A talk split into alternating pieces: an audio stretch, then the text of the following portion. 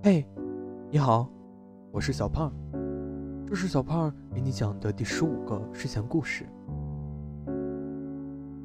有一个小蘑菇和一个金针菇做了好朋友，他们每天一起吃饭，一起玩耍。可是，突然有一天，小蘑菇不见了，金针菇又找啊找，终于。在一个偏僻的角落里找到它了，可是小蘑菇就是不愿意理它。小金针菇问他为什么，小蘑菇还是不肯说。小金针菇又偷偷的翻开小蘑菇的日记本看，小蘑菇写道：“菌菇国，一四七年，天气晴。”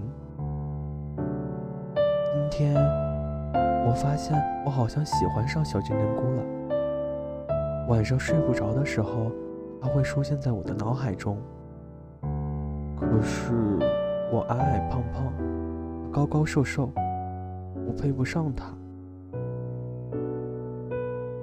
小金针菇看到以后，跑到小蘑菇前面。小蘑菇，你知道吗？我是全世界最幸福的金针菇了。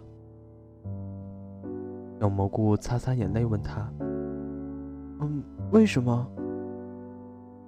他说：“因为金针菇都很瘦很瘦，但是手脚很长。每一个金针菇和金针菇拥抱在一起都感受不到温暖。可是我不一样，我抱着小蘑菇刚刚好。”所以，我真的很喜欢抱小蘑菇。小蘑菇抬头看着他，金针菇走过来抱着小蘑菇，轻轻的在他耳边说：“嘿，抱紧一点，我怀里才是人间。”好啦，故事讲完了。故事来自。知乎，本色曹操的一个回答，非常感谢你的收听。